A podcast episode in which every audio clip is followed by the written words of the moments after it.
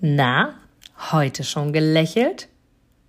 Dann hole es jetzt nach und genieße jeden einzelnen Moment, denn dein Lächeln auf den Lippen ist etwas, was dich begeistert und alle um dich herum. Und du bist auf dieser Welt niemals alleine und es ist so schön, gemeinsam etwas zu erreichen. Egal ob in einem Interview oder aber in deinem Alltag. Und jetzt viel Spaß bei der heutigen Folge.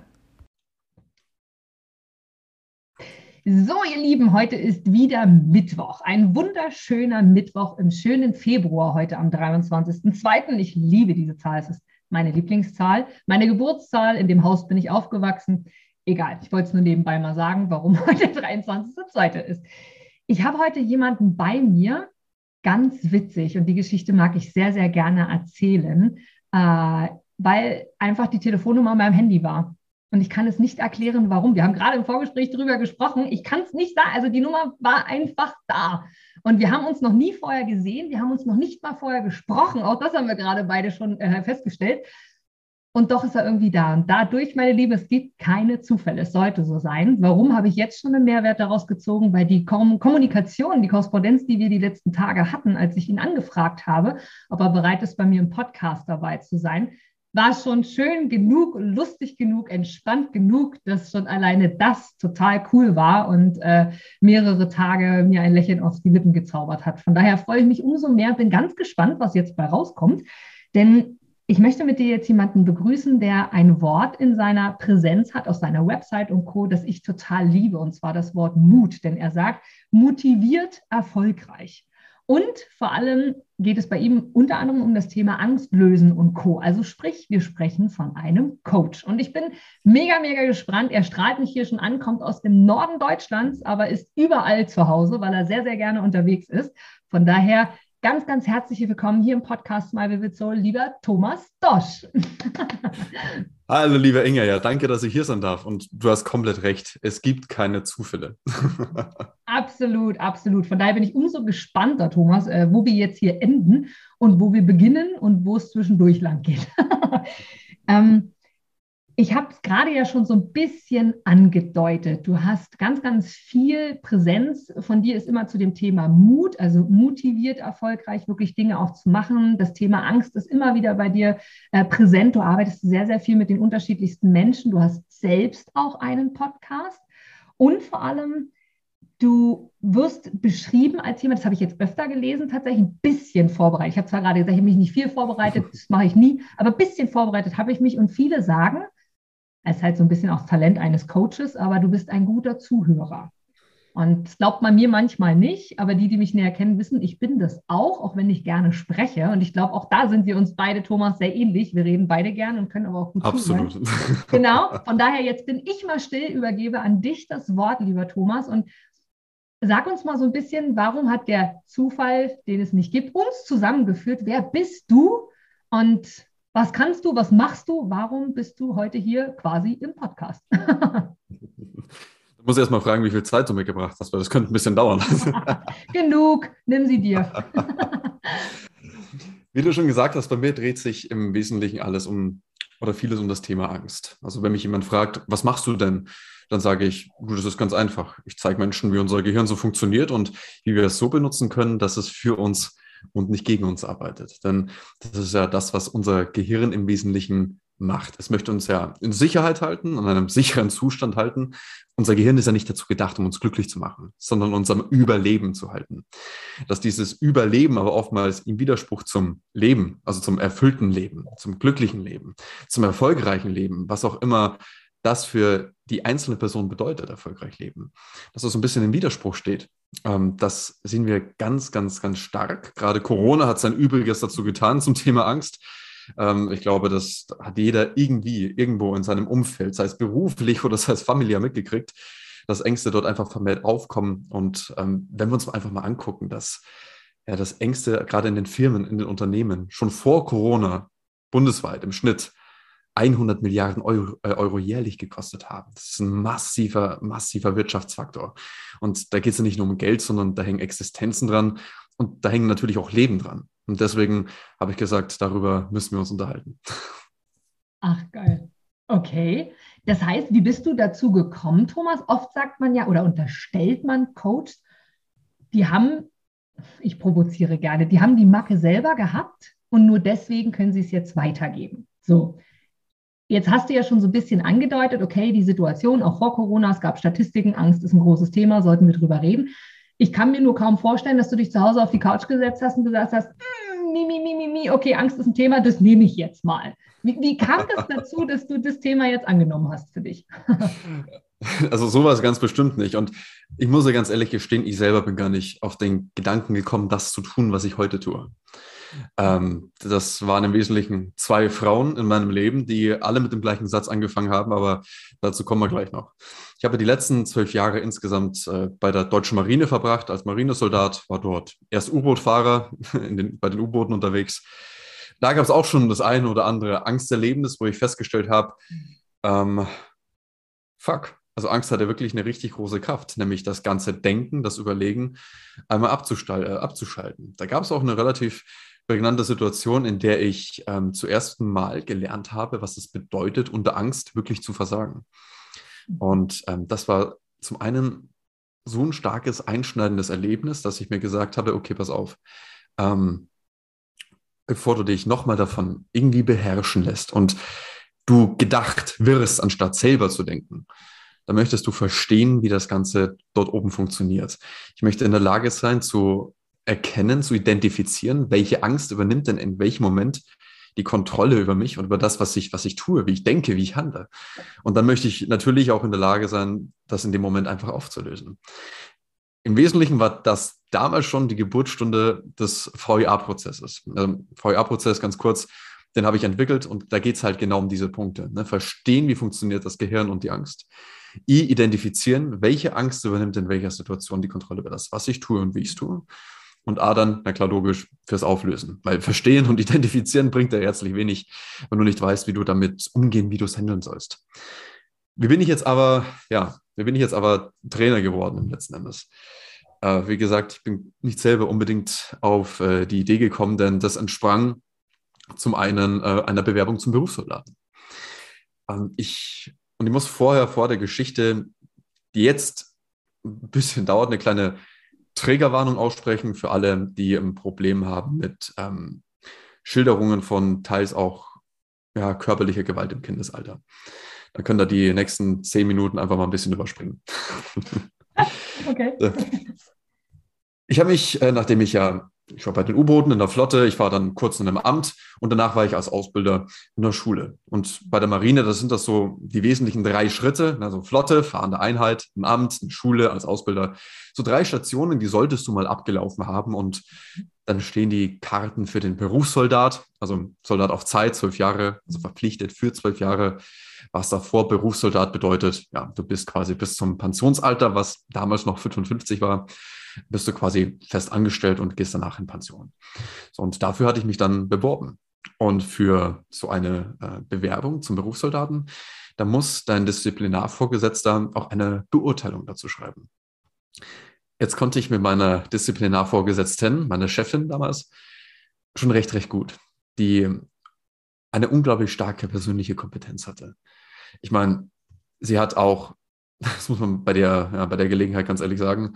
Sie hat drei Klischees in Anführungsstrichen ja, ähm, ineinander, ineinander vereint. Als Chefin, als Disziplinarvorgesetzte war sie zum einen klar Frau, sie war schwarz und sie war lesbisch. Du kannst dir also jetzt vorstellen, Inga, was, was sie sich schon anhören durfte von, ja. von Menschen, die, ähm, die weniger, weniger stark aufgeklärt waren. Ne? Mhm. Ähm, und das hat aber ja, mhm. ihr eine enorme persönliche Kompetenz verliehen. Das hat man einfach in den persönlichen Gesprächen ganz, ganz stark mit, mit, ihr gemerkt. Und wie gesagt, ich hatte da schon so einen gewissen Draht zu ihr. Ich wurde also ranzitiert zum Büro der Chefin, bin damals in, in einem Gebäude noch aus den 1930er Jahren an der Marineunteroffizierschule in Blömen bin dieser im Schachbrettmuster gefließten, äh, diesem im Schachbrettmuster gefließten Flur, bin ich nach vorne zu ihrer olivgrünen, äh, türkisgrünen Holztür, habe dort geklopft. Es kam mir klassisches herein. Ich bin reingegangen, habe mich ordentlich sauber gemeldet. Und ähm, habe dann Platz genommen auf dem, du kennst das vielleicht, diese alten Stahlstühle, nur mit Vortischstoff überspannt. Sie saß hinter ihrem großen, breiten, hölzernen Schreibtisch in ihrem Chefsessel, links hinter die Flagge von äh, Schleswig-Holstein, rechts hinter ihr die Deutschlandflagge. Und dann hat sie so eine rote Gittermappe vorgezogen, hat die so aufgeklappt und hat angefangen, mir meine Beurteilung vorzulesen. Jetzt wusste ich ja damals schon, wie man Beurteilungen liest. Und die Beurteilung, die sie mir vorgelesen hat, die war gut. Also die war richtig gut. Die war wirklich, wirklich gut. Ähm, und sie war dann auch fertig ne, und hat dann mich angeguckt. Ähm, mein damaliger Dienstgrad, Herr, äh, Herr Oberwurzmann, wie sieht's aus? Äh, haben Sie noch irgendwas, was Sie gerne hinzugefügt oder irgendwelche Änderungswünsche oder so? Also Frau Kaloy, Kaloy, Kapitänleutnant, Ihr damaliger Dienstgrad. Ich sage, Frau Kaloy, das ist, das ist der Hammer, nein, vielen Dank. Dann grinst sie mich an, sagt, okay, klappt die Mappe zu, schiebt die Mappe beiseite, lehnt sich hier so auf den Ellbogen gestützt über den Tisch, guckt mich direkt an und sagt, und jetzt müssen wir uns mal unterhalten. Ich habe schon die, die hier ne, gefühlt die Arme so hinterm Kopf verschränkt. Ich dachte mir, scheiße, was hast du angestellt, von dem du noch nicht weißt, dass du es angestellt hast? Und sie guckt mir tief in die Augen und sagt, wollen Sie das wirklich? Ich habe sie angeguckt wie ein Pferd, weil ich hatte keine Ahnung, was sie damit meinte. Und habe ihr das auch gesagt, wie, wie, wie meinst du, was meinst du damit? Und dann sagt sie den magischen Satz, korrigieren Sie mich, wenn ich falsch liege. Aber ich sehe, wie Sie ausbilden und ich sehe, wie Sie mit Menschen umgehen. Und Sie denken nicht so wie der Rest hier, Sie denken freigeistig. Und die einfache Frage, die ich Ihnen stellen möchte, ist, wollen Sie wirklich auf Dauer bis zum derzeitigen Pensionsalter von 55 Jahren Ihr freigeistiges Denken in das System linke und rechte Grenze der Bundeswehr einsperren?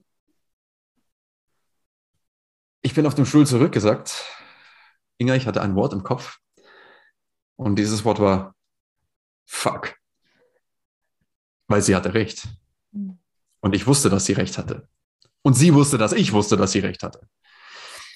Ich habe danach ein Jahr lang komplett wirklich auf Pause gedrückt. Also ich habe normal meinen Dienst gemacht, klar logisch, aber in jeder freien Minute, da habe ich mich auf die Reise zu mir selbst gemacht.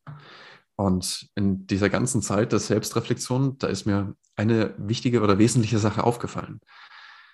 In meiner ganzen Zeit als Ausbilder, auch während dieser Zeit, als ich mich reflektiert habe, das sind Menschen, auch wenn ich von der hierarchischen Struktur gar nicht für die zuständig war, mit ihren Ängsten, mit ihren Sorgen, mit dem Problem immer zu mir gekommen. Und ich habe nie verstanden, wieso. Ich habe von, also wirklich von, meine Freundin hat mich verlassen, bis hin zu, eines Abends, gerade während dieser Reflexionszeit, 21.30 Uhr, es klopft an, der, an meiner Stubentür, ich habe in der Kaserne geschlafen und da steht unser Zugtruppsoldat vor der Tür, also sowas wie ein Hilfsausbilder. Ähm, am nächsten Tag war Schießen, also ne, früh aufstehen, früh rausfahren auf die Schießbahn, um ne, den Tag dort nutzen zu können. Äh, ich stand dann nur noch in Unterbüchs, weil ich schon ne, ready für die stabile Seitenlage war. Und er sagt zu mir, Herr Hauptbootsmann, können Sie mal kommen? Und ich gucke ihn an, gucke so an mir runter und sage zu ihm, fällt Ihnen irgendwas auf? So, ne? Also, es ist 21.30 Uhr, was ist los? Und dann guckt er mich an mit dem Gesicht. Und in diesem Gesicht habe ich gemerkt, dass es wichtig und dass es ernst war. Er guckt mich an und sagt, die Frau so und so verlangt nach Ihnen. Also habe ich mich angezogen, bin die Steintreppen runter, wieder die im Schachbrett, die in den Schachbrettgemuster gefließten Gang nach hinten raus und da stand so ein, so ein hölzernes Carport. Das war kein wirkliches Carport. Darunter da stand, äh, du kennst das, so eine Garnitur, ein Tisch, zwei Bänke links und rechts, alles ineinander zusammen vernagelt, dunkelbraun angestrichen. Das war der Raucherplatz oder die Überdachung für den Raucherplatz ne, hinter der Inspektion, also hinter dem Ausbildungsgebäude. Und da saß diese junge Frau, diese Lehrgangsteilnehmerin, und sie hatte zwei Minuten zuvor ein Flashback. Und in diesen zweieinhalb Stunden, in der ich dort abends ab 21.30 Uhr mit ihr saß, ähm, nachdem sie dort rausgekommen war und sofort nach mir verlangt hat, da hat sie mir die Geschichte von dem Missbrauch durch ihren Vater in ihrer Kindheit erzählt. Und alles, was du dir dazwischen vorstellen kannst, also von solchen Geschichten bis hin zu, meine Freundin hat mich verlassen, alles, damit sind Menschen zu mir gekommen. Und ich habe nie verstanden, warum und wieso. Also habe ich weiter auf Pause gedrückt und mich weiter auf der Reise zu mir selbst gemacht. Da bin ich dann letzten Endes angekommen, dass der Schlüssel, der wesentliche Key in meiner eigenen Kindheit lag.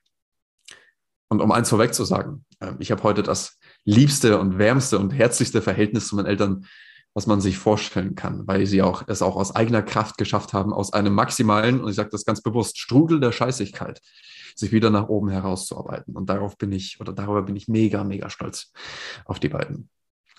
Es gab jedoch auch eine Zeit, in der das Ganze halt überhaupt nicht der Fall war. Also wenn du, damit du ein Beispiel hast, und jetzt wird, es greift diese Triggerwarnung, die ich vorhin ausgesprochen habe, ähm, dass du abends um, Gott, ich weiß nicht mehr, wie spät das war, 22, 23 Uhr, ähm, sich zwischen deine Eltern stellst, den Vater von der Mutter runterziehst, beide mit 3,8er Tür auf dem Kessel, die äh, sich gerade gegenseitig kappeln.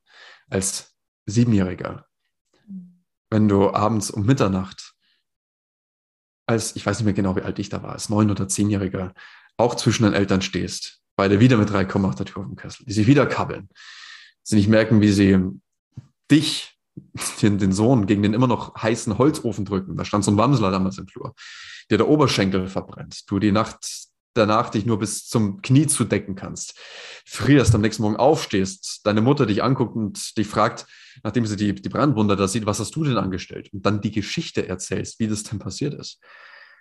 Und dabei in das Gesicht guckst. Das, das macht einfach irgendwas mit dir. Also mit mir hat es auf jeden Fall was gemacht. Und ich habe sehr, sehr früh angefangen, mir ganz andere Fragen zu stellen. Ich bin dann mit 15, fast 16, dort habe ich meinen besten Freund und ersten Mentor kennengelernt. Ein Grieche, unglaublich wunderbar und weit gebildeter Mann, ähm, der mir auf Reisen, wir sind zusammen die kroatischen Inseln abgesegelt, haben, äh, haben die HMS Victory, das Flaggschiff von Lord Nelson, ähm, in England besucht, haben Abende, ja Nächte lang äh, bei ihm auf der Eckbank gesessen und haben geredet und gesprochen. Und in all diesen Gesprächen, da hat er mir quasi gezeigt und erklärt, wie das Leben funktioniert. Ähm, nach dieser, ich sag mal, nach diesem ganzen, nach diesem ganzen Punkt, da habe ich mir die Frage gestellt, warum? Und es war nicht so, dass, dass meine Eltern mich gehasst haben oder dass sie sich gehasst haben. Die haben die Situation gehasst.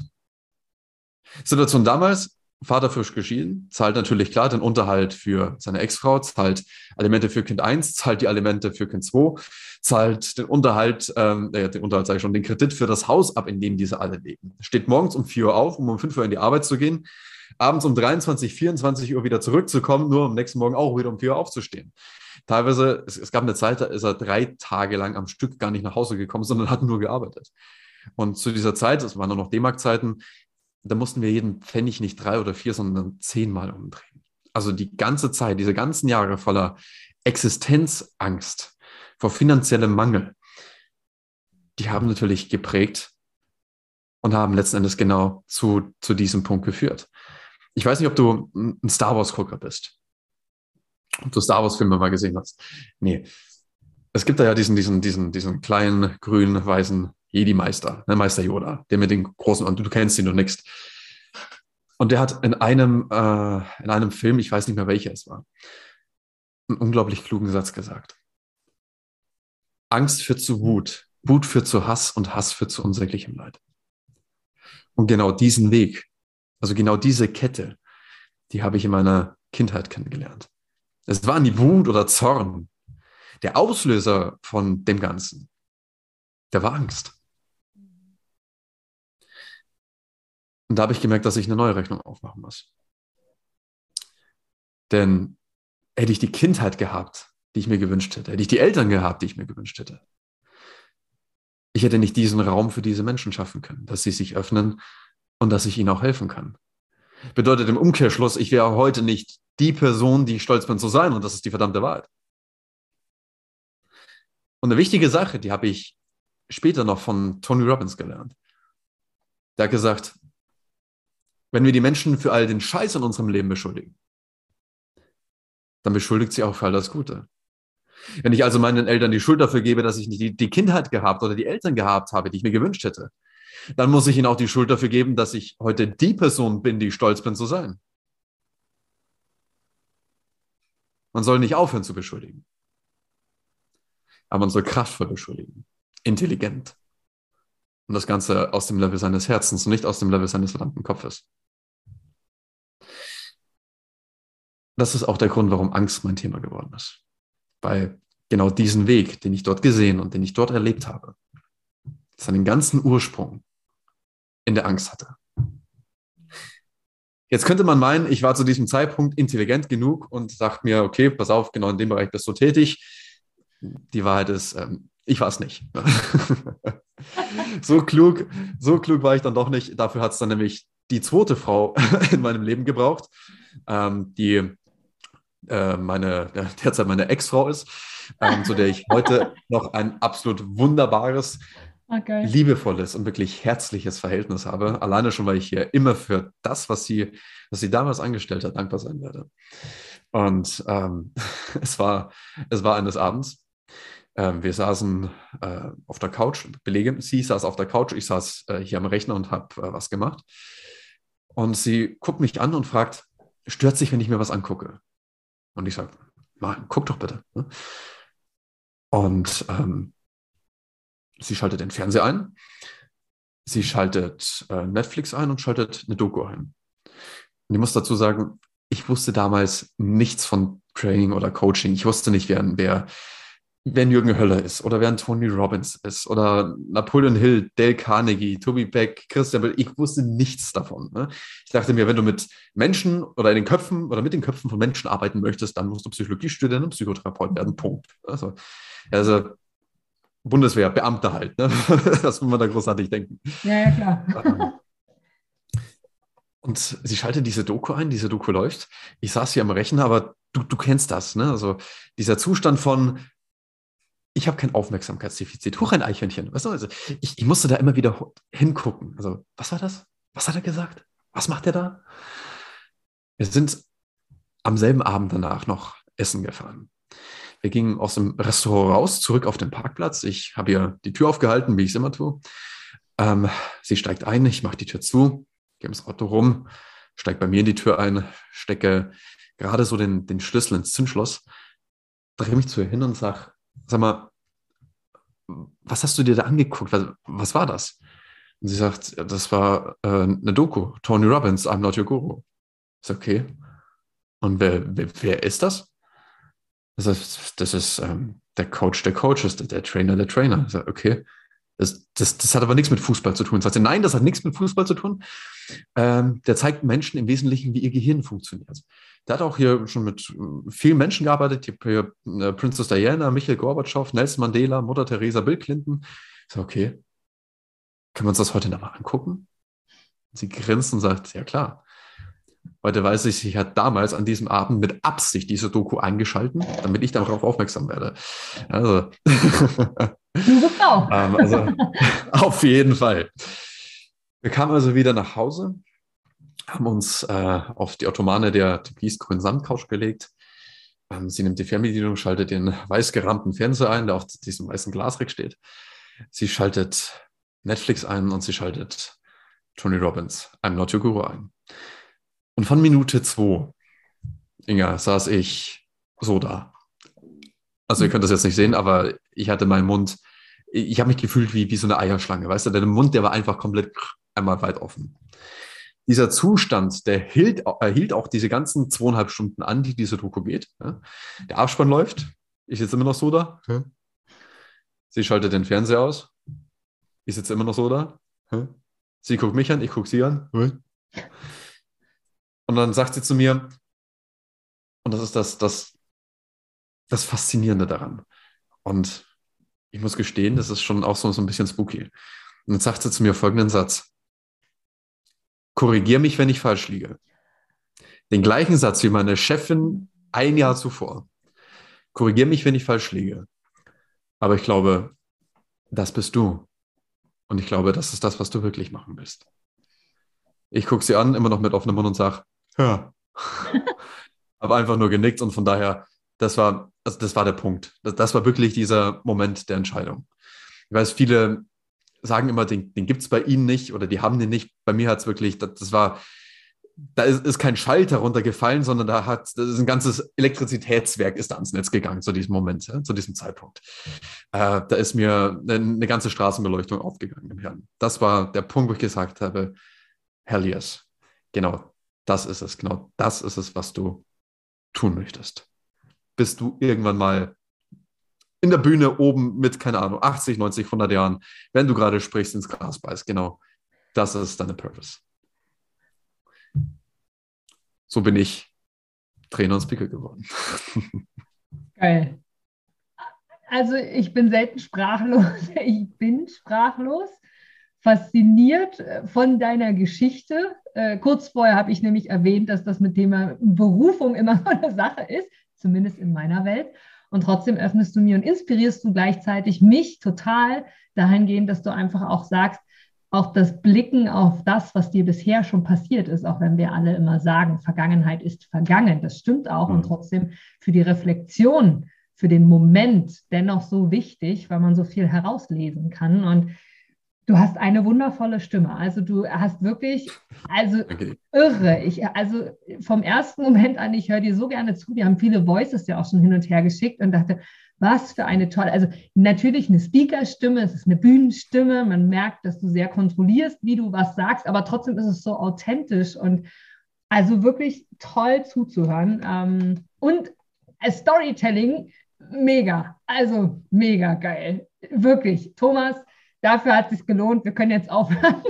die Kommunikation davor war schon super, die Story jetzt reicht jetzt. Wahnsinn. Äh, ich bin wirklich äh, begeistert. Toll. Also wirklich toll. Äh, jetzt mag ich mich einmal kurz äh, sortieren und mal überlegen, okay, wo machen wir jetzt weiter? Jetzt bist du äh, ganz witzig. Das, das, ist schön. Du hast so viele Dinge auch so nebenbei gesagt, was ich glaube, was viele auch bewegt. Du hast ähm, von deiner zweiten Frau gesprochen, die jetzt auch schon deine Ex-Frau ist. Das heißt, nur mal so nebenbei, du bist jetzt quasi bei der dritten in Anführungsstrichen. Wo nee, nee, nee, die, die, erste, die, die erste Ex-Frau. Ach so. ähm, ich habe hab bis jetzt nur einmal, einmal geheiratet. Okay, okay. okay. Ich wollte gerade sagen, den Ring hast du auch um. Also, aber mal ab davon, was ich. Das ist das kein Ehering. Was viele. Ah, okay. Äh, egal. Also, also, ich, ich halte mal rein hier. Guck mal. Ja.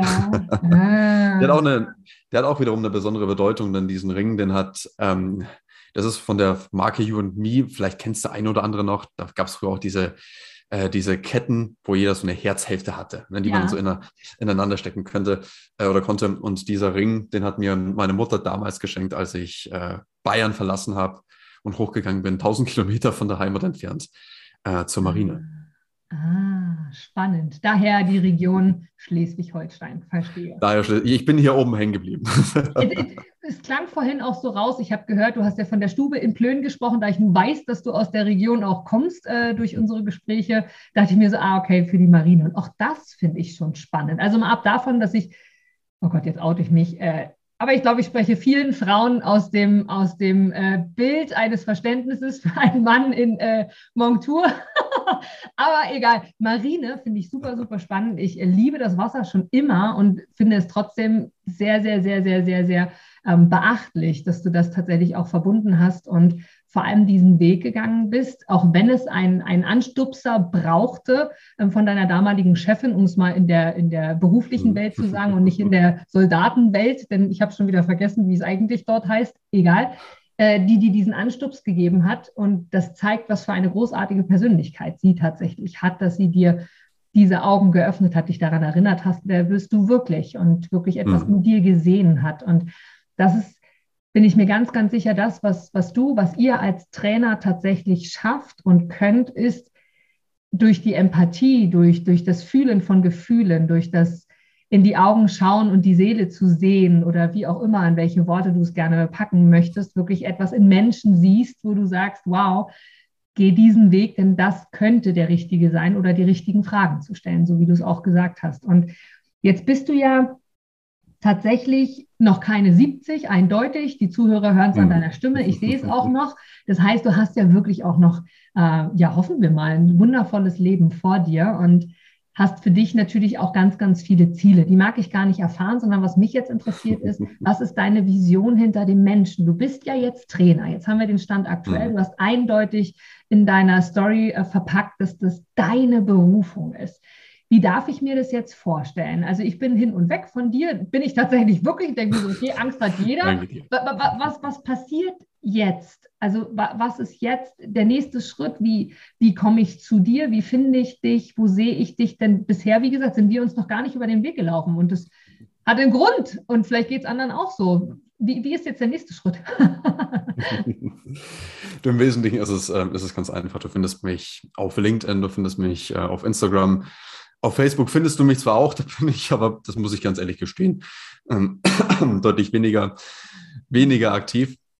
Aber ich denke, ich weiß nicht, ob du die Links unten in die, in die Shownotes reinpackst. Mach ich. Ähm, genau. Also da, da einmal nach unten scrollen. Da könnt ihr einfach draufklicken und euch ein bisschen umgucken. Und wenn euch irgendwas gefällt, dann ist der Schritt zum Kontakt natürlich ganz einfach.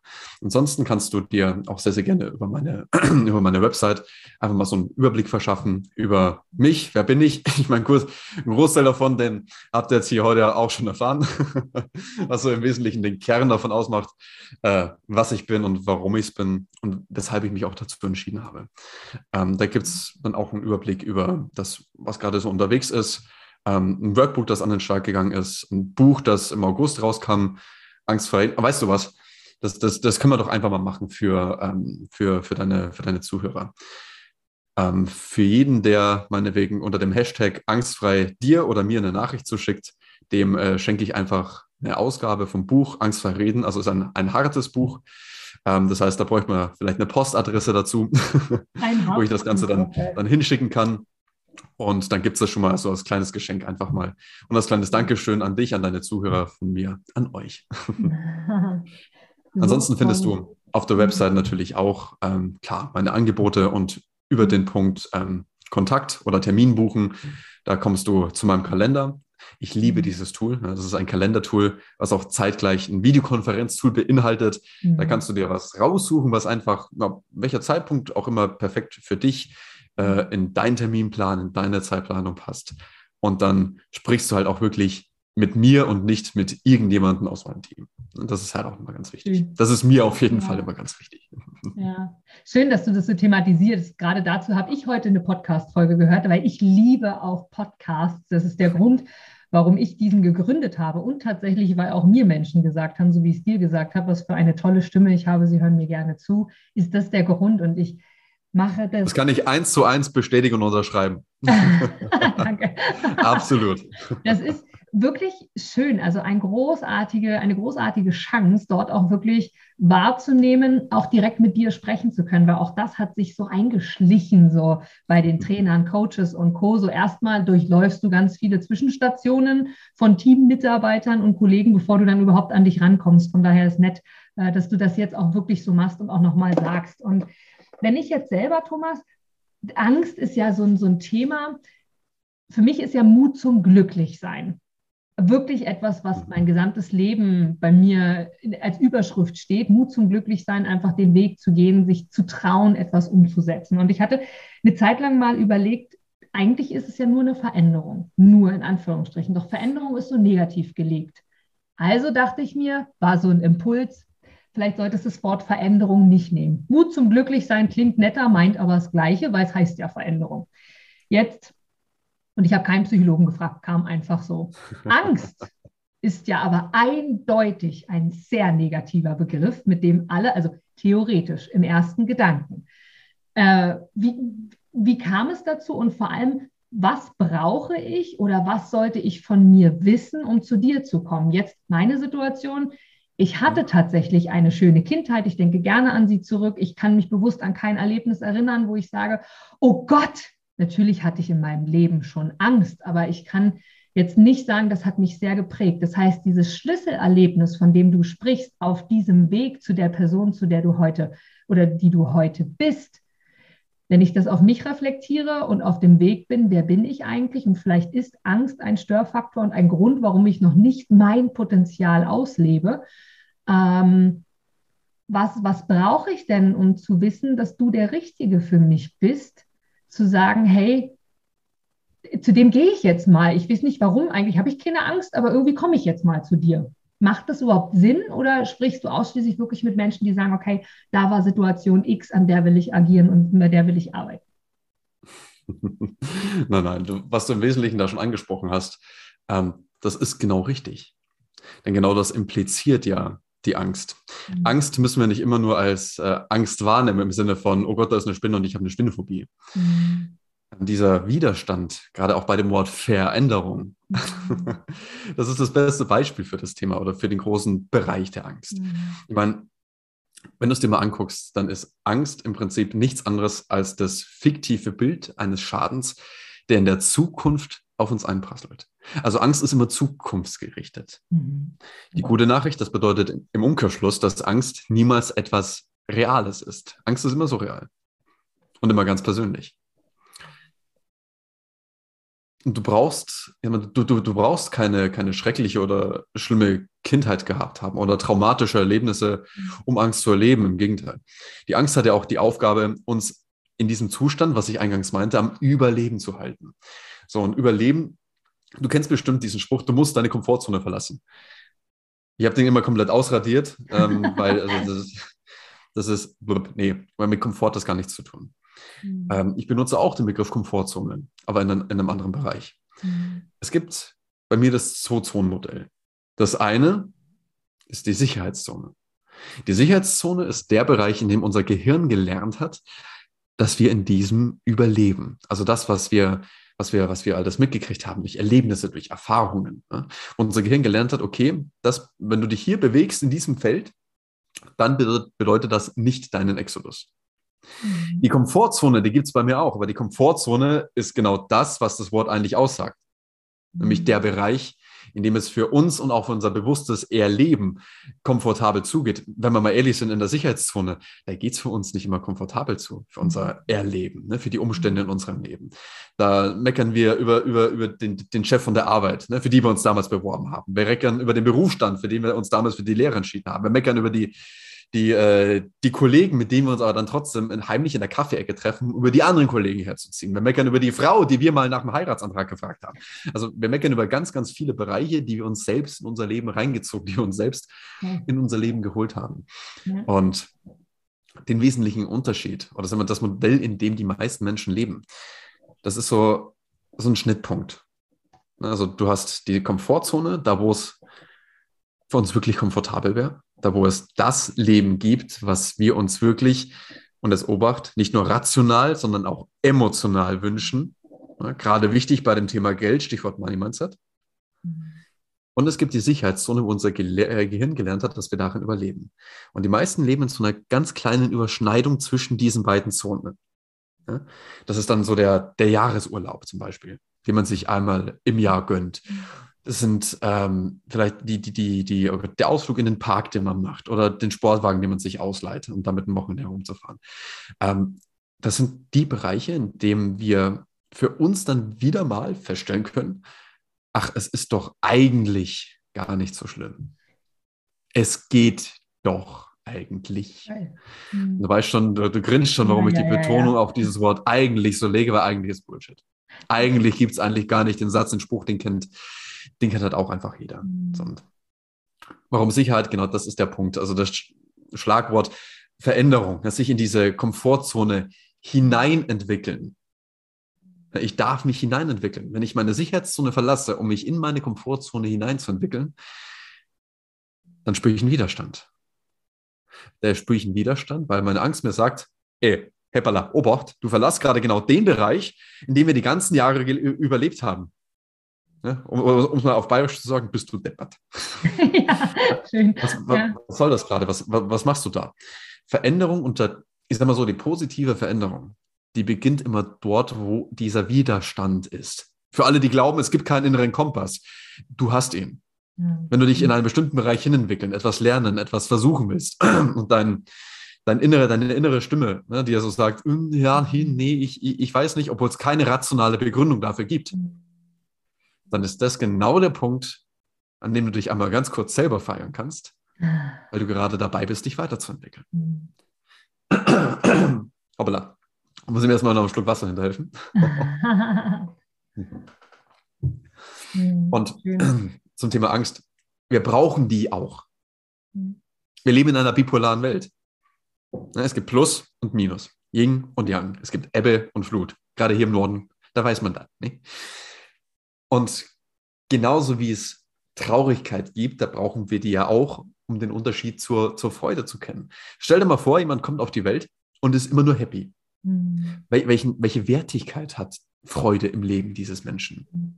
Ich will gar nicht sagen, gar keine. Ja, so vermessen bin ich nicht. Mhm. Und ich will auch gar nicht sagen, dass das für jeden Menschen auf der Welt zutrifft. Aber sie hat auf jeden Fall einen deutlich geringeren Wert als wenn du auch die andere Seite, die Trauer kennst. Mhm. Und deswegen brauchen wir für diese Veränderung oder diesen Mut zur Veränderung und Motivation ja auch die Angst. Ja, mutig sein bedeutet ja nicht, keine Angst zu haben. Das gerade in gefährlichen Situationen, das wäre eher die Dummheit. Mhm. Sondern mutig, äh, mutig sein bedeutet in Momenten der Angst, in Situationen der Angst, mir die Kontrolle und die Macht über das, was ich tue und wie ich es tue, von der Angst zurückzuholen und trotz der Angst das für mich Richtige zu tun. Darauf kommt es an. Wahnsinn. Ich höre dir so gerne zu, also Wahnsinn.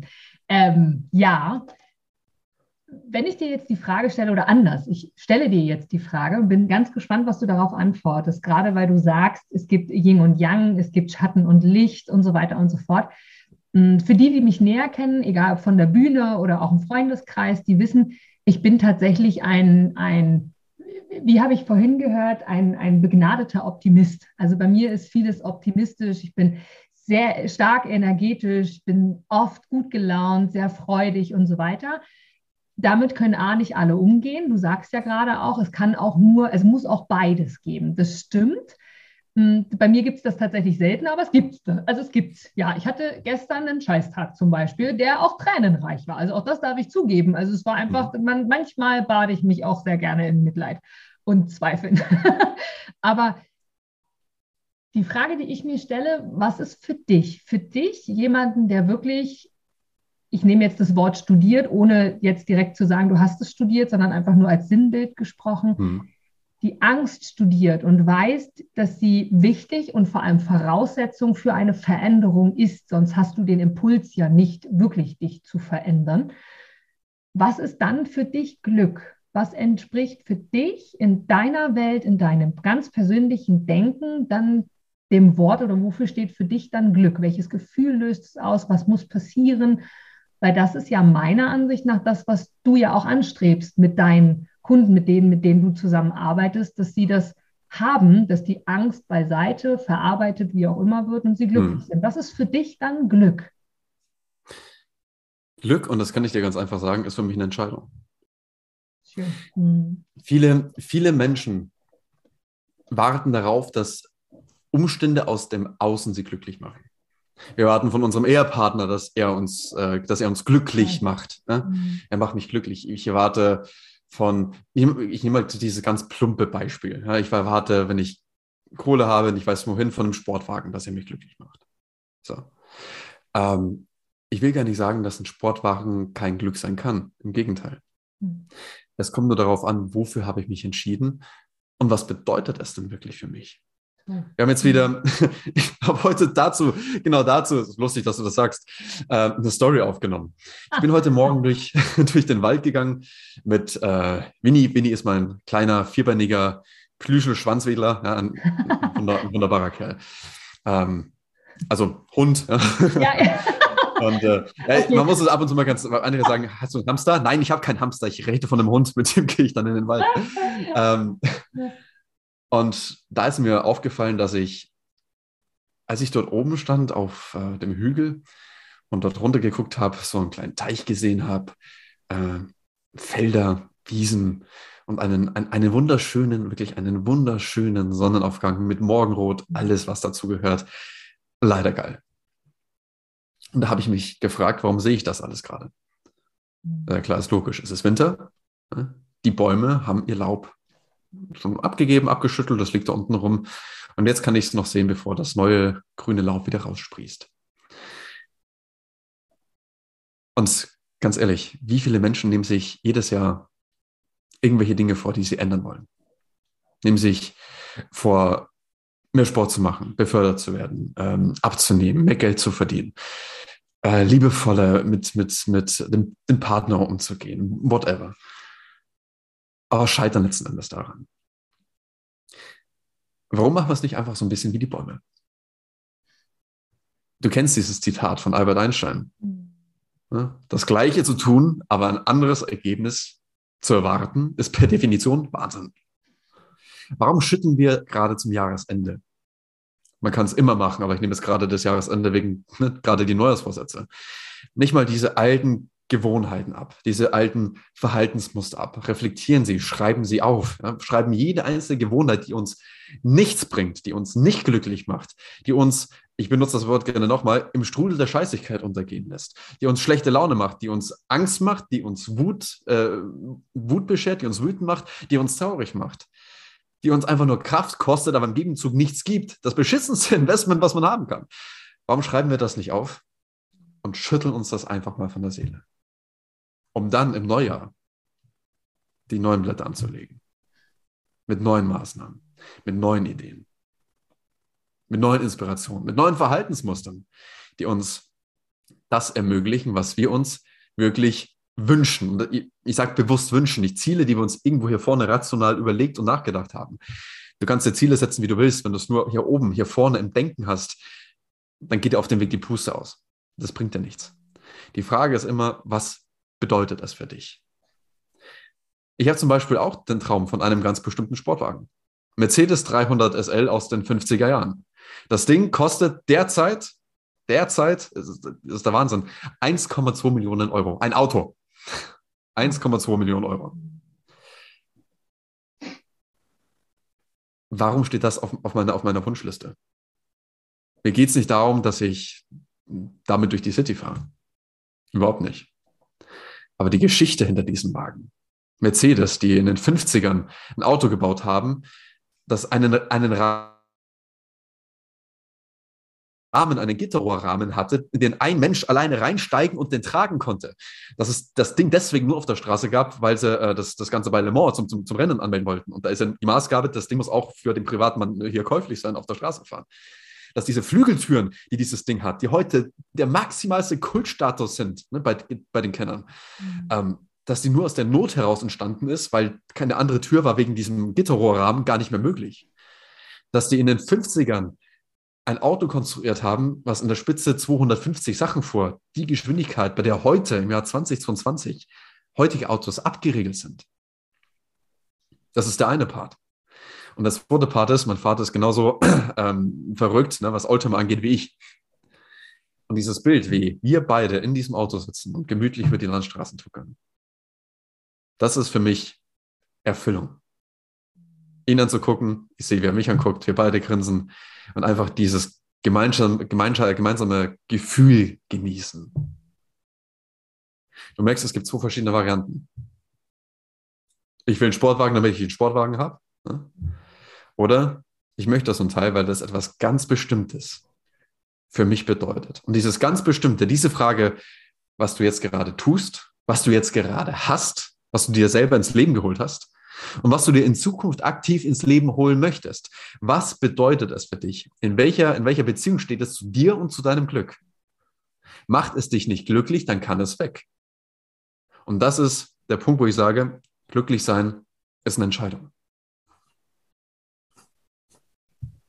Ich verbinde das ganz oft mit den Worten. Es ist witzig, vor ein paar Tagen habe ich dazu eine Podcast-Folge aufgenommen und da ging es darum, dass ich äh, mehr oder weniger provokant gesagt habe, es ist das Gefühl dahinter, was du willst. Und ja. auch, dass du das mit dem Auto ansprichst, witzig. Also ich fahre unfassbar gerne schnell, tatsächlich, sehr gerne schnell. Wobei, auch das darf ich relativieren. Das höchste, was ich gefahren bin bisher, sind 255 da geht noch mehr, dann würde ich auf die Rennstrecke gehen. Das steht auch auf meiner Agenda. Und ich mag ein Auto haben. Das ist bei mir kein Mercedes, sondern ein Porsche tatsächlich, weil ich das damit verbinde. Ähm, Porsche Macan, Porsche Cayenne, es darf ein SUV sein. Ich bin sehr klein, mhm. damit habe ich so ein bisschen mein, mein, naja, mein Thema, dass ich sage, es darf ein großes Auto sein. Lange Rede, kurzer Sinn. Genau aus dem Grund, wie du es gerade beschreibst, warum du den Mercedes haben willst, beschreibe ich auch, warum es der Porsche bei mir ist. Und das ist nicht, es könnte auch Mercedes, es könnte VW sein, es könnte Opel sein, was auch immer. Was ist das, was es damit verbindet? Weil Porsche, dieses Auto, es war in dem Fall ein Macan, in einer Lebenssituation in meinem Leben war. Ich habe in diesem Auto gesessen, in einer Situation, wo ich mir gesagt habe, das ist für mich Glück, weil damit verbinde ich eine ganz bestimmte Situation und damit ein ganz bestimmtes Gefühl. Es war halt kein VW oder Opel, es war halt das, so wie du es mit dem Mercedes beschreibst. Und ich glaube, da dürfen ganz, ganz viele noch viel, viel mehr sich die Augen öffnen, dass es das Gefühl hinter etwas ist, genauso wie das Thema Geld. Es ist nicht das Stück Papier, wo eine Zahl draufsteht, sondern was ich damit mir erlauben kann, was ich damit mhm. wieder für Gefühle auslösen kann. Und wenn du jetzt, du hast das Thema, das Thema Angst, du arbeitest mit deinen Kunden, Mentees, Coaches, wie auch immer du sie bezeichnest, mit den wundervollen Menschen, die du zu dir ziehst, ja, an den Themen Angst und Co wenn ich diesen Gefühl, und du hast so schön gesagt, Glück ist eine Entscheidung, Glück ist eine Einstellung so in diese Richtung, wenn ich der Angst kein Gefühl mehr gebe, habe ich sie ja theoretisch verbannt und ihr damit keine Kraft mehr gegeben. Kann ich das so beschreiben oder wie würdest du es in wenigen Worten, wenn du es in wenigen Worten beschreiben kannst, mhm. sagen, was du machst mit der Angst, wenn sie kanalisiert ist, feststeht, das ist die Angst vor wem, Situation, was auch immer. Was, was machst du damit, damit sie nicht mehr präsent in meinem Leben ist oder mich nicht mehr einschränkt? Ähm, das ist im Prinzip ganz einfach. Also erstmal die Angst, der Angst keine, keine Macht mehr zu geben, das funktioniert nicht. Mhm. Das funktioniert deswegen nicht, weil sie unterbewusst in uns trotzdem immer noch weiterarbeitet und weiter brodelt. Weil schau, so ist unser Gehirn einfach. Mhm. Du hast mhm. vorhin das Thema äh, Studium angesprochen. Kann man ganz offen sagen. Ich habe mich äh, auch für das Studium der Gesundheitspsychologie entschieden. Mhm. Ähm, deswegen ist bei mir, ich arbeite zum einen, ist aber auch in Anteilen spirituell. Mhm. Mit Motivationspsychologie. Und, und das ist mir ganz wichtig, halt auch wissenschaftlich fundiert. Weil wenn ich sage, verstehen, wie unser Gehirn funktioniert, dann meine ich damit nicht nur den spirituellen Anteil, mhm. ähm, nicht nur das, was man so im Bereich Coaching mitkriegt und lernt, Motivationspsychologie, sondern da meine ich halt auch wirklich Neuroanatomie. Und unser Gehirn, das ist ein Apparat, der ist sechs Millionen Jahre alt. Also vor sechs Millionen Jahren, da haben wir uns äh, von der Schimpansenlinie so ein bisschen äh, abgespalten ne, und angefangen, so unser, unser eigenes Ding zu machen. Und mal eben schnell etwas ändern, beim sechs Millionen Jahre alten Teil, das ist de facto nicht so ganz äh, realistisch. Da muss man auch wirklich ehrlich sein.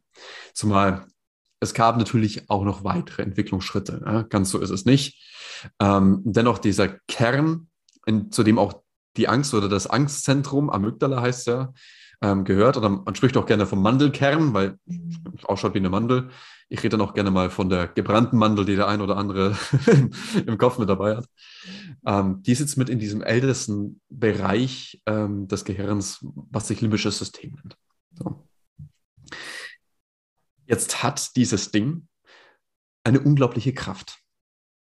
Also wenn du jetzt rausgehst und an der Straße entlang gehst zum Beispiel, dann verarbeitet dein Hirn pro Sekunde eine Datenmenge, mit der könntest du 550 Mal das Buch Alice im Wunderland lesen. Pro Sekunde. Also 146.000 Buchseiten. Das ist, ich sage es ganz plump, das ist scheiß viel Zeug. und ähm, natürlich kriegen wir das da vorne nicht alles mit. Klar, logisch, es wäre Synapsen-Ping-Pong. Ja, das mhm. funktioniert nicht so ganz. Mhm. Und deswegen, deswegen und da streiten sich auch viele, ob es 94 oder 95 Prozent sind. Ähm, ich glaube, das ist wurscht bei 146.000 Buchseiten, ob es 94 oder 95 Prozent sind. Auf jeden Fall sehr, sehr, sehr, sehr viel. Ein Großteil, den, der wird gar nicht nach vorne durchgegeben zu unserem bewussten Erleben. Der wird bewertet, aussortiert, gefiltert, neu bewertet, weitergereicht, Handlungsempfehlungen werden nach vorne gegeben. Und so arbeitet und funktioniert halt im Wesentlichen ähm, unser Hirn. Ne? Ich meine, der Klassiker 60.000 bis 70.000 Gedanken am Tag. Ne? Manche sprechen auch von 80.000 äh, 1000 Gedanken am Tag, äh, die wir durchdenken. Und wenn wir uns abends hinsetzen und aufschreiben, dann kommen wir vielleicht auf 300. Wenn man richtig gut ist, kommt man so auf 400. Aber der Rest, der verschwindet dann natürlich. So. Und deswegen wäre es vermessen zu sagen, wir schalten die Angst aus. Weil, wie gesagt, das, das, das funktioniert nicht. Und wenn jemand sagt, ich sorge dafür, dass du nie wieder Angst hast, dann sagst du, Vielen Dank fürs Gespräch. Da ist die Tür. Ja, herzlichen Glückwunsch. Ja, cool. Ähm, ja. Wie gesagt, wir, wir, brauchen sie auch. Sie ist ein Überlebensmechanismus. Mhm. Jetzt hat sie halt immer noch die Kraft und die Stärke von Anno dazu mal, wo es noch wichtig war, welche Bären sammle ich? Ja? Welche Taktik nutze ich bei der Jagd? Was macht gerade das Wetter? Kann mir das irgendwie gefährlich werden? Also wir haben im Endeffekt dort ein kleines Stück äh, eine Antiquität, was keine Ahnung hat, wohin mit der ganzen Power. Weil die Bedrohungsdichte einfach abgenommen hat im Laufe der letzten Jahrtausende. Das muss man halt mal so sagen. Den einzigen Unterschied, den ich mache, und den mache ich nicht nur bei der Angst, sondern auch bei Wut und bei Trauer. Was ich meinte, wir leben in einer bipolaren Welt, wir brauchen beides. Mhm. Wir dürfen beides auch erleben. Mhm. Wir sollten beides auch erleben.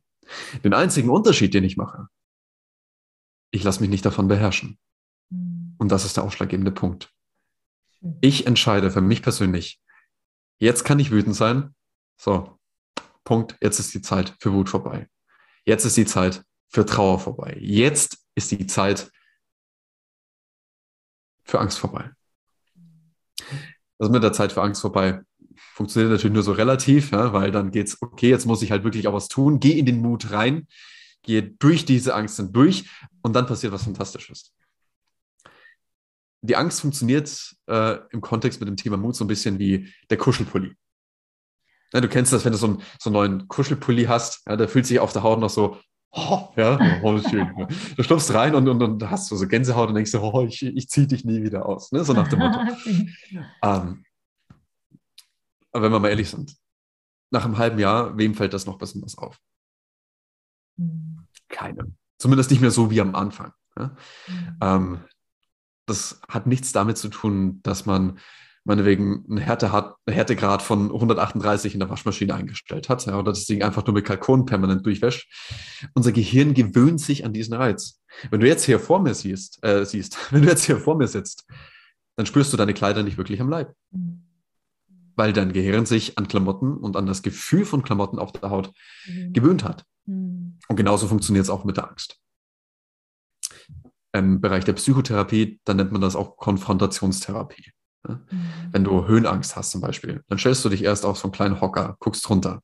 Wenn das für dich in Ordnung ist, dann gehst du auf eine Leiter, guckst runter. Danach gehst du vielleicht irgendwo mal auf dem Balkon aus dem ersten Stock, guckst runter und wiederholst das so lange, bis dieses Gefühl abnimmt, weil dein Gehirn langsam lernt, okay, es bedeutet doch nicht meinen Exodus, wenn ich mich in diesen Zustand der Unsicherheit hineinbegebe. Und je öfter wir das wiederholen, je öfter wir das lernen, nicht nur bei Höhenangst oder Spinnphobie, sondern auch gerade dann, wenn es darum geht, uns weiterzuentwickeln, persönlich weiterzuentwickeln, beruflich weiterzuentwickeln, neue Verantwortung zu übernehmen, ähm, in, die, in die Finanzwelt zu investieren. Wenn wir das merken und wenn wir das lernen, dass wir trotz dieser Veränderung, dieses unangenehme Wort Veränderung, überleben und dabei, wenn wir das Resultat erhalten, sogar noch glücklicher werden dann bringen wir unserer Angst bei, hey, hier in dem Bereich, wo ich jetzt gerade bin, alles safe. Und wie gesagt, das Ganze halt, ne, graduiert. Also heißt nicht, wenn du Höhenangst hast, äh, geh Fallschirmspringen. Nein. Ne? also bitte peu à peu und Schritt für Schritt. Ne? Schritt für Schritt. Das ist wichtig. Und wenn du merkst, du fühlst dich jetzt dort wohl, du fühlst dich dort komfortabel. Da kommen wir wieder zum Punkt Komfortzone, in die ich ja. mich hineinentwickeln darf. Ne? Ähm, dann bist du bereit, den nächsten Schritt zu gehen. So schön. Glaubst du, Thomas, dass wir, ich sage jetzt mal bewusst, wir Menschen, also wenn wir in unserem menschlichen Denken denken, weil du vorhin gesagt hast, du bist auch in der Spiritualität unterwegs, dann gibt es ja ein So-Sein und ein Menschen und eine Körperhülle und deine Wirklichkeit und so weiter und so fort. Ähm, das, was du gerade ansprichst, Angst ist ja ein menschliches Thema und nicht ein Thema des So-Seins, weil das So-Sein weiß, es ist vollkommen und es ist alles da. Es ist also eindeutig ein menschliches Thema. Glaubst du, hm, wie formuliere ich die Frage? Die Angst haben wir mitbekommen, so wie ich dich verstanden habe, weil wir einen Überlebensmechanismus haben. Wir sagen, wir brauchen die Angst, um zu erkennen, wir sind hier. Und wir sind ja auch hier, um zu lernen konstant lernen und wachsen ein Leben lang. Das sollte ja immer irgendwie eine Aufgabe für uns sein, glaube ich. Das ist in meinem Verständnis der Fall. Wenn ich jetzt für mich sage, ich habe ein gutes Gefühl, Thomas, und ich kann mit dir und ich kann noch immer keine Angst deuten. Trotzdem bin ich überzeugt davon, das hast du auch sehr verdeutlicht in den letzten Minuten, dass jeder von uns Angst hat, weil sie einfach in unser Leben dazugehört. Überlebensmechanismus wollen wir haben von der ersten Sekunde an. Klar. das heißt, ich habe jetzt, ich versuche herauszufinden, warum ich zu dir komme, ist, ich kann die Angst noch immer nicht deuten. Auch ich kann das nicht sagen. Ja, Angst vor Spinnen, okay, aber wenn ich mich ganz doll zusammenreiße und kriege ich mal die Augen zu und sage, ja, ein Krokodil, ist einfach oder ein Hamster, ist ganz süß. Also weißt du, was ich meine? Ich kann es nicht genau definieren und trotzdem finde ich dich toll und sage, hey, ich will zu dir kommen. Wie, wie, arbeitest du mit Menschen? Arbeitest du mit Menschen an den Themen Angst in einer Gruppe oder arbeitest du im Eins zu eins, weil ja jeder individuell das Thema Angst für sich definiert und ganz unterschiedlich. Wie darf ich mir, wenn es dann soweit ist, und Wahnsinn, wir sprechen schon echt eine Stunde, es ist unfassbar, kommt mir vor wie also, zehn ähm, also es ist wirklich irre, es ist wirklich irre. Ähm, wie darf ich mir das und das tatsächlich zum Abschluss und gerne schon jetzt die herzliche Einladung, dass wir uns nochmal wiedersehen. In der Zukunft irgendwann einmal zu einer Wiederholung. Ich bin ein absoluter Freund davon. Ähm, beantworte uns trotzdem gerne meine Frage, wie, wie, darf ich mir das dann vorstellen? Bin ich in Gruppensitzungen, in Einzelsitzungen? Was, was passiert mit mir? Was, was machen wir dann? Weil Angst haben wir alle, auch wenn ich sie noch nicht greifen kann. Vielleicht. Also im Wesentlichen, da, da, da fragst du mich auch so ein bisschen nach meinem, nach meinem Angebot. Ne? Und mhm. ähm, deswegen kann ich das hier ganz ehrlich und offen einmal sagen. Ähm, es, gibt, es gibt drei Seminare zur Persönlichkeitsentwicklung. Mhm. Das erste ist ähm, das Brain Owner Seminar, wie der Name schon sagt. Brain Owner, da geht es primär um äh, das Verstehen, wie funktioniert unser Gehirn mhm. und ums Identifizieren, also ums Herausfiltern, okay, was ist denn wirklich so der, der Punkt? Das ist mhm. für dich dann das Richtige, wenn du vielleicht merkst, da ist irgendetwas, aber wie du es gerade beschrieben hast, es nicht so genau zuordnen kannst. Ist es mhm. Angst? Ist es, ist es keine Angst? Mit dem Wissen, was ich jetzt habe, wenn ich weiß, wie mein Gehirn so verdrahtet, verschaltet ist, wie es so funktioniert, also ne, im Kontext der, der Angst, im Kontext zum Thema Angst, mhm. ähm, kann ich für mich dann festlegen, okay, das sind wirklich Angstpunkte, ähm, die möchte ich angehen. Angehen können wir das Ganze dann ähm, im zweiten Seminar, das ist dann quasi der nächste Schritt, das ist das Fearless Bootcamp. Ne? Und Fearless Bootcamp, wie es der Name schon sagt, da gehen wir wirklich in die Angst hinein. Also jeder, der sich dafür registriert und dafür anmeldet, ähm, der muss wirklich damit rechnen, dass er diese zwei Tage, die das Seminar dauert, Schiss haben wird. Kontinuierlich. Dass er sich aber, nachdem er durch diese, durch diese Situation durch ist, weil nichts anderes machen wir da, kontinuierlich. Wir identifizieren nochmal, das ist ein ganz, ganz wichtiger Punkt, mhm. auch individuell. Mhm. identifizieren und gehen dann genau in diese Angstpunkte hinein. Dafür gibt es dann auch äh, spezielle Anmeldebögen, Anmeldeformulare, die man äh, dort ausgefüllt haben muss, mhm. na, wo ich weiß, okay, das hast du für dich selber identifiziert, das sind deine Schmerzpunkte. Ähm, ansonsten kommst du da auch gar nicht auf das Seminar. Mhm. Der letzte Punkt oder das dritte Seminar zum Thema Persönlichkeitsentwicklung und ähm, das ist mein ganz, ganz persönliches Herzensbaby, das muss ich wirklich so sagen. Ähm, das ist das Live Your Life Seminar. Das Live Your Life Seminar sind sechs Tage, in denen es um die wesentlichen acht Kernbereiche des Lebens geht. Ich habe ein Modell entwickelt, du kennst vielleicht ähm, das, äh, den, den, Kompass des Lebens, den mhm. hatte ich äh, vor geraumer Zeit mal, mal rauskauen. Ich weiß nicht, ob du ihn gesehen hast. Mhm. Äh, und da sind wirklich Themen dabei wie Liebe und Beziehung, klar, Geld und Finanzen, Job und Karriere, Körper und Gesundheit, Sexualität, ähm, Freundschaften, Umfeld, also viele, viele Bereiche. Ne? Also die acht wesentlichen Kernelemente. Und dort machen wir ganz zu Anfang erstmal einen Soll-Abgleich, einen Ist-Abgleich, also einen Soll-Ist-Abgleich.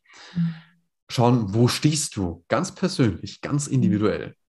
Und dann überlegen wir, okay, wo möchtest du hin? Und dieses, wo möchtest du hin? Nicht, ja klar, jeder will auf 10, ne? sondern wo möchtest du in mhm. absehbarer Zeit hin? Mhm. Wo möchtest du, was hältst du selber für realistisch, wo du in drei Monaten stehst, wo mhm. du in sechs Monaten stehst und wo du in einem Jahr stehen möchtest? Und ganz, ganz wichtig, viele Menschen unterschätzen das, was sie in einem Jahr erreichen können und überschätzen das, was sie in einem Monat erreichen. Kontinuität ist der Schlüssel. Und dafür stellen wir genau auf diesem Seminar die richtigen Weichen. Was es auch noch gibt, was allerdings nur auf Anfrage entstanden ist, dann muss ich dazu sagen, und äh, da ist die Platzanzahl auch sehr, sehr limitiert. Das ist ein 1 zu 1, das Brain Owner Mentoring Programm. Ähm, gibt maximal fünf Plätze, jetzt gerade aktuell maximal noch zwei Plätze, mhm. ähm, die, da, die da mit drin sind. Also da ist, da siebe ich auch, und das muss man mich auch so ein bisschen verstehen, da siebe ich, siebe ich radikal aus, wo ich zum einen sehe, okay, da ist zum einen ein Bedarf da mhm. und da ist auch eine Entwicklungsprognose da. Also der Mensch, der hat wirklich Bock, der hat wirklich Lust, etwas zu verändern und auch in die unangenehmen Punkte seines Lebens hineinzugehen. Und dann arbeite ich mit dir im 1 zu 1 daran. Mhm. Ansonsten, was auch auf Anfrage entstanden ist, ist, ähm, weil es gerade auch jetzt in Zeiten von Corona mit einer der wichtigsten Skills ist, die wir haben können, jeder in unserer Branche, ähm, ist ein Vertriebsseminar, was ich gestaltet habe. In diesem Vertriebsseminar, da gehen wir ähm, keine großen Einwandbehandlungstechniken durch. Ich werde auch keine Einwände vorzählen und dir 36 Erwiderungen darauf, äh, darauf vorkauen. So kennen ne? wir es doch von den anderen. Eben. Und genau deswegen mache ich das nicht. Das ist die Verkaufsrevolution und da geht es halt erstmal wirklich darum, dich als Verkäuferpersönlichkeit herauszukristallisieren äh, mhm. und schauen, wer bist du denn eigentlich? Also was ist deine Verkäuferpersönlichkeit? Punkt A und Punkt B, was ist deine Verkaufssprache? Was sind die Worte, die du nutzt? Ich habe, Gott, Inga, ich habe äh, Tausende an Euros in Seminare, in Trainings äh, zum Thema Vertrieb investiert. Ähm, bin dann damit losgeritten und habe mich gewundert, warum ich keinen Umsatz mache. Ja, warum, was passiert da nicht? Der Schlüssel darin war ganz einfach. Ich habe Skripte benutzt, die vom Wortlaut her niemals, nicht mal im entferntesten dem entsprochen haben, was ich sage und wie ich es sage ich war nicht ich, ich war nicht authentisch. Ich habe Marketing-Tools und Techniken verwendet, die niemals mir und meiner Persönlichkeit entsprochen haben. Und da habe ich dann gemerkt, okay, verkaufen ist, habe ich letztens einen Post dazu gemacht, verkaufen ist anstrengend, zeitaufwendig, macht null Bock und ist tierisch unsexy. Das hatte ich bei mir in meinem Kopf. Mhm. Das Gegenteil habe ich erst kennengelernt, als ich ähm, mir erlaubt habe, mir meine eigene Persönlichkeit nach draußen zu holen, meine Verkaufspersönlichkeit zu bilden und meine eigene Vertriebssprache zu finden. Respektvoll, auf Augenhöhe, ehrlich, klar und direkt und vor allem halt äh, nicht irgendwie durch, durch so eine Hintertür. Ne? Mhm. So Sätze wie, haben Sie dieses Jahr noch Kapazitäten frei? Du erinnerst dich, wir haben vorhin noch darüber ja, gesprochen, ja. äh, wo ich sage, das ist für mich so von unauthentisch und unehrlich. Und mhm. wenn es bei dir genau ja, ich, ich, weiß, viele kennen das Problem. Wenn es halt bei dir genauso ist und du merkst, okay, die Skripte, was ich dort habe oder vorlesen soll, das bin einfach nicht ich. Und auch die Art und Weise, wie ich da kommunizieren soll, das bin nicht ich. Mhm. Sondern du dir die Frage nach deiner Verkäuferpersönlichkeit und nach deiner Vertriebssprache stellst, ähm, dann unten, das sind die Links, klick gerne drauf und dann schauen wir, wie wir das zusammen einfach auf die Kette kriegen, auf die Reihe kriegen, dass du selber in die Kraft und in deine Stärke kommst, dass du dich als Verkäufer auch in schwierigen Verhandlungssituationen auf deine eigene mentale Stärke berufen kannst und dich auch, ich sage es wirklich mal ganz plump, auch wenn du mal einen A-Punkt-Punkt-Kunden hast, der so einen chronischen Choleriker, dich trotzdem nicht aus der Fassung bringen lässt, äh, dadurch nicht dein Selbstwertgefühl leidet, weil es überhaupt nichts mit dir zu tun hat, sondern du dich auch dort auf deinen Selbstwert, auf deine Selbstsicherheit und auf deine Kraft berufen kannst. Schön. Ach, schön. Ich äh, wiederhole es, ich könnte dir Stunden zuhören. Sehr, sehr, sehr, sehr schön. Vor allem verdeutlichst du damit, dass Berufung, was bei so vielen Menschen so Druck auslöst, bei mir im Übrigen auch, das ist vielleicht ein Thema der Angst, zu sagen, was ist meine Überschrift? Was bist du? Wer bist du? Es ist einfach sagen zu können, ich bin Ärztin, ich bin Verkäuferin, ich bin mhm keine Ahnung, gehört ja zu dem Verkaufsprozess auch dazu, doch einfach anzuerkennen, dass eine Berufung auch, so wie bei dir jetzt Training sein kann, egal in welcher Form, ob zum Thema Angst, ob zum Thema Verkauf, man nur ganz allgemein gesprochen, mhm.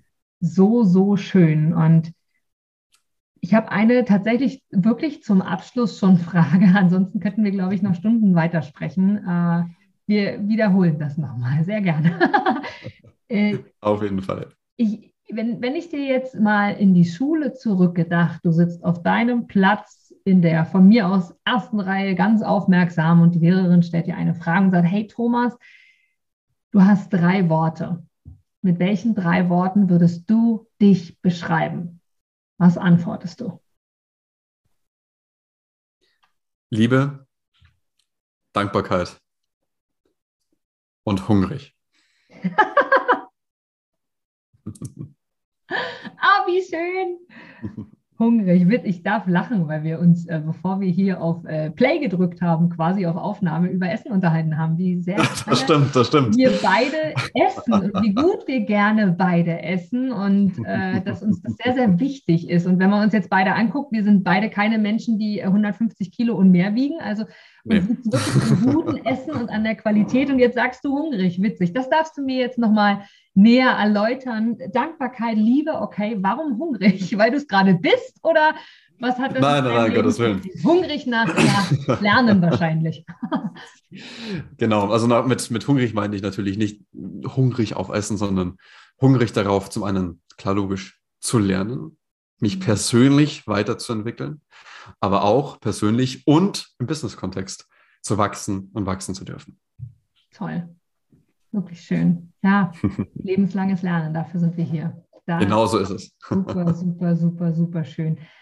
Thomas, ich danke dir von ganzem, ganzem Herzen wirklich für die einzelnen Worte, für die Liebe, die du hier reingesteckt hast, für die Dankbarkeit, für die ja, Inspiration, die du garantiert jedem irgendwie gegeben hast. Und in den Shownotes wird auf jeden Fall alles verlinkt. Also jeder hat die Chance, zu dir zu kommen. Schon alleine, wenn man nach deinem Namen Thomas Dosch googelt, dann findest du deine Website ziemlich am Anfang ja auch gleich wieder. Und hast einen Einblick und eine Chance, wirklich zu dir zu kommen. Und nochmal, es sollte kein Zufall, es war kein Zufall, dass unsere Telefonnummer oder deine in meinem Handy war, auch wenn ich vielleicht das nie erklären werde. Warum sollte es genau so sein? Das glaube ich auch nicht. Ich bin sehr, sehr dankbar für diese Zeit, für diese ja über eine Stunde und die Kommunikation drumherum.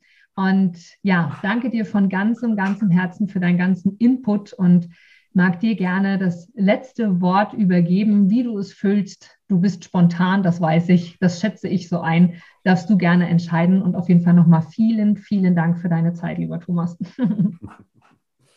Das sage ich, das ich sehr, sehr gerne. Ähm, wir haben ja ganz viel über Mut und über den Unterschied von Mut zu Angst gesprochen.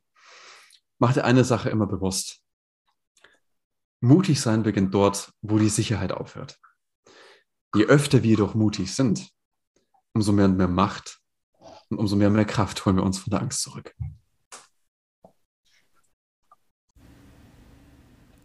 Du gibst mir sicher recht, dass du ein Produkt oder eine Dienstleistung ausschließlich von Menschen und Unternehmen kaufst, wo du selber sagst, ja, da stehe ich voll dahinter, die geben mir ein gutes Gefühl, die steigern meine Empfindungen, die wollen genau das, was ich auch will.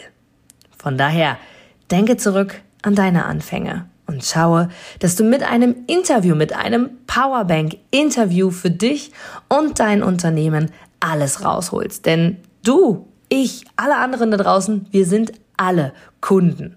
Und was wollen wir? Wir wollen erreichbar sein. Und vor allem wollen wir einen Mehrwert für uns haben. Und mit dem Powerbank-Interview hast du einen Mehrwert. Willst du mehr dazu wissen? Dann informiere dich jetzt auf meiner Internetseite unter www.inga-brakop.com und erfahre mehr über dein Powerbank-Interview. Wir sehen uns gleich.